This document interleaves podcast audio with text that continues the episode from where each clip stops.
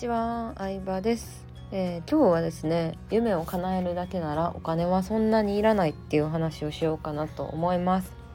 うん、よくですねお金があったらこういうことをしたいとかお金がないからできない。今は無理やけど、えー、老後とか定年退職したらとか、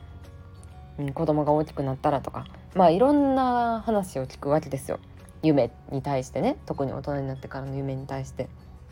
でもね今の世の中あのお金がなくても結構夢叶うなって私は思ってまして、まあ、例えばですよ。うん例えばバーキンっていうエルメスが出してるバーキンっていう100万超えのバッグがあるんですけどバッグなのに100万ですよ。もう世の中にはねすごい世界があるんですよ。持ちたいバッグを持ちたいなと思ったとするじゃないですか。じゃあそもそも持つそのバッグを持つだけやったら例えばエルメス持ってる子と友達になるとかもありなわけですよね。そういうバッグレンタルのお店とかも最近多いのでそういうところでレンタルするとか。うんお金持ちの子と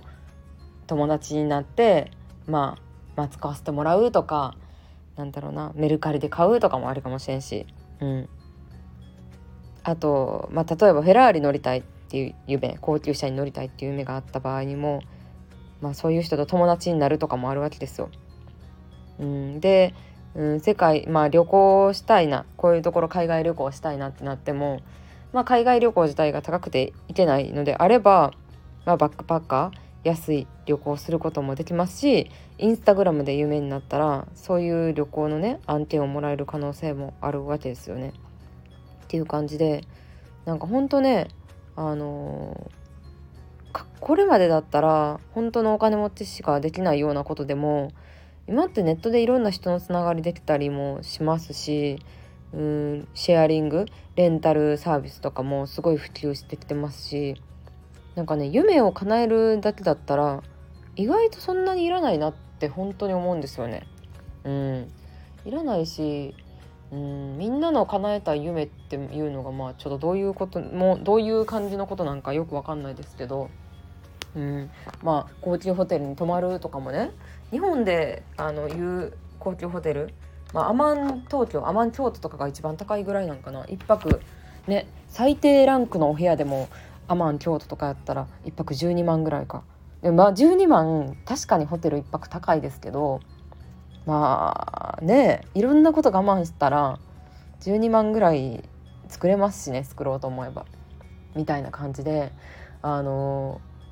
そう思うんですよね。なのでね私が思うにはなんかお金で叶えられるんだったらさっさと叶えてしまった方がいいなって思います。うん、あのさっさと叶えてしまった方がいいなって、まあ、例えばいいバッグを持ちたいとかにしてもあの50万のバッグだとしてもなんか買ってみた方がいいと思います早いうちに。で買って自分がどう感じたかっていう心の動きを大事にしてほしい。観察してほしいです。心の動きの方が大事だと思ってて。でずっと憧れてて実際バッグ買いました。買いましたけどもえ意外とこんなもんかって思う人も正直いると思うの。うん、買った後にじゃあもっとこの色違いのバッグ欲しい。じゃあこのバッグに合う靴アクセサリーが欲しいって思う人もいると思うの。そしたらじゃあもっとお金が必要なんやったら働き方をまあ根本的に変えるとか自分の事業を起こすとかまあいろいろやることはあると思うんですよ。それを原動力に頑張っていってると思うんですよ。っていう感じでなんか同じね行動しても結構人によって感じ方いろいろっていうかうんブランドバッグを買ったことによってみんながみんな大満足っていうわけでもないしみんながみんなそれで欲が満たされるわけでもないし結構いろいろなんですよね。うん、でそれを買うことによって実は私は物じゃなくて体験にお金を払う方が楽しかったんやみたいな感じで自分が本当にお金を使いたいものが分かったりもするんですよね。うん、なのでねあのまあできたら20代とか30代前半で欲しいものをある程度ある程度っていうか、うんまあ、50万とか100万以内で叶えられる夢やったらさっさと叶えてしまった方がいいなって思いますね。うん、だってさずっとさこう20年30年と仕事頑張って定年退職して定年退職したら夫婦で世界一周旅行に行きたいとかまあなんだっけなんか船のあるじゃないですか豪華客船のツアーとかあるじゃないですかやりたいってなっても、まあ、体力的にもしんどいですしせっかく30年ぐらい仕事頑張ってさ定年退職してうん豪華客船乗ってもさあれなんか違うなって思ったらさ結構悲しいと思うのでうんできるだけ人生の早いうちにそういうなんかちっちゃい夢はちょこちょこ叶えてった方がいいなっていうのは思いますね。はい。そんな感じでした。私もあのちょくちょくね叶えましたね。うん結構あのそうまあこの話すると長くなるんですけど結構お金は循環させてった方が本当に増えるなとは思いますね